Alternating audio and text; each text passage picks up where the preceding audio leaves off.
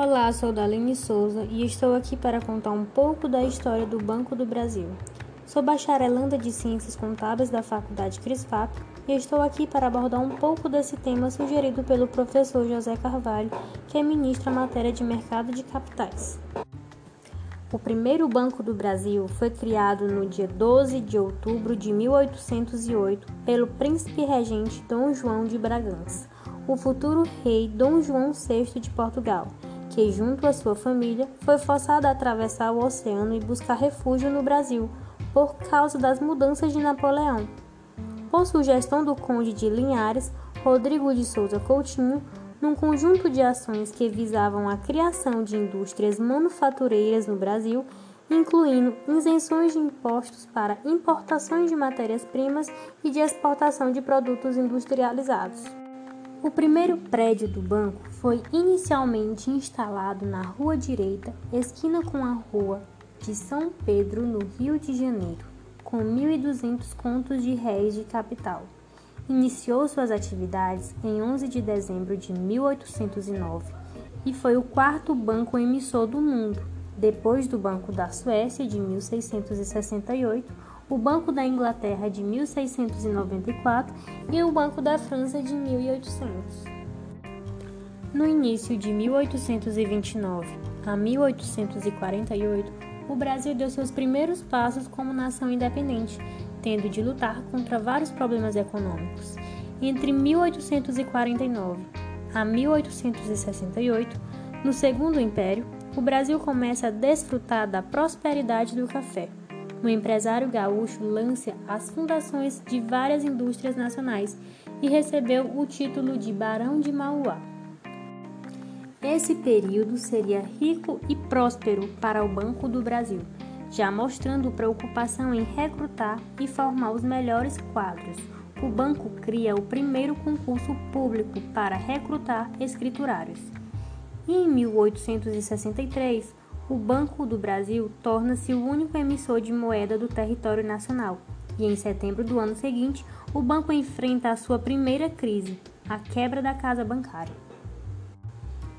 Entre 1869 a 1888, o Banco do Brasil deixa de emitir moeda, atribuição que fica a cargo da Casa da Moeda, e se torna o principal captador de depósitos e fornecedor de empréstimos do Brasil. O banco começa a descontar títulos e a fornecer empréstimos garantidos por hipotecas.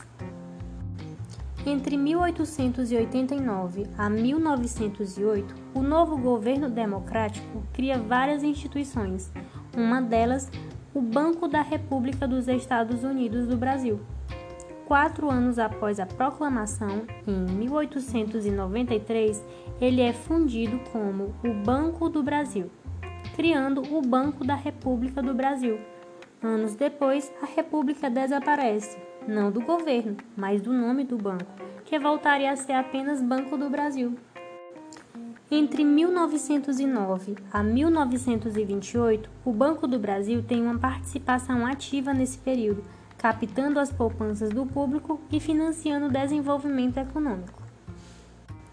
Entre 1929 a 1948, houve uma crise que provocou grandes mudanças o Banco do Brasil começa a captar recursos da previdência privada pouco antes da entrada do Brasil na guerra.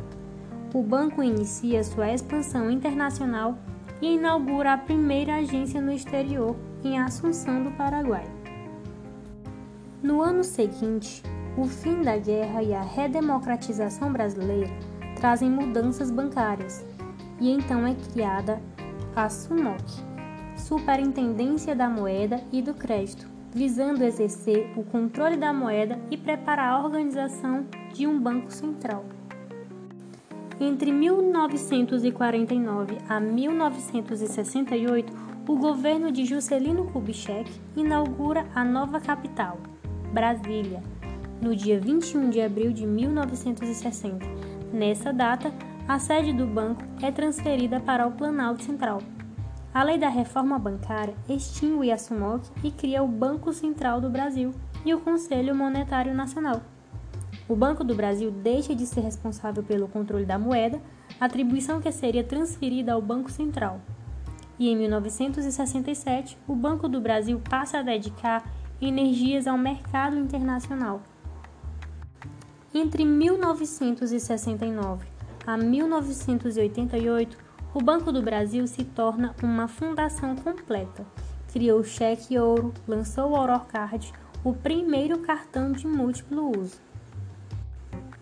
Entre 1989 a 1999, além de sanear suas finanças, o banco investe em tecnologia e o Banco do Brasil torna-se o primeiro banco a obter o certificado ISO 9002 em análise de crédito e inaugura seu centro tecnológico, um dos mais modernos e bem equipados do mundo. O Banco do Brasil chega ao terceiro milênio com os desafios da tecnologia e da globalização do mercado. No ano 2000, o Banco do Brasil lança o portal bb.com.br e torna-se líder em quantidade de usuários de internet banking e é o primeiro banco a lançar o auto atendimento personalizado.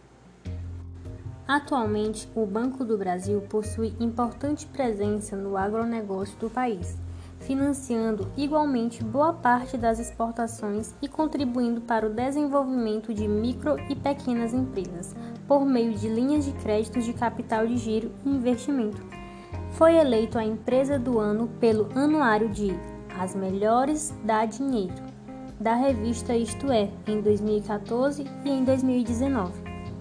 Foi eleito também a instituição financeira mais sustentável do mundo no ranking global.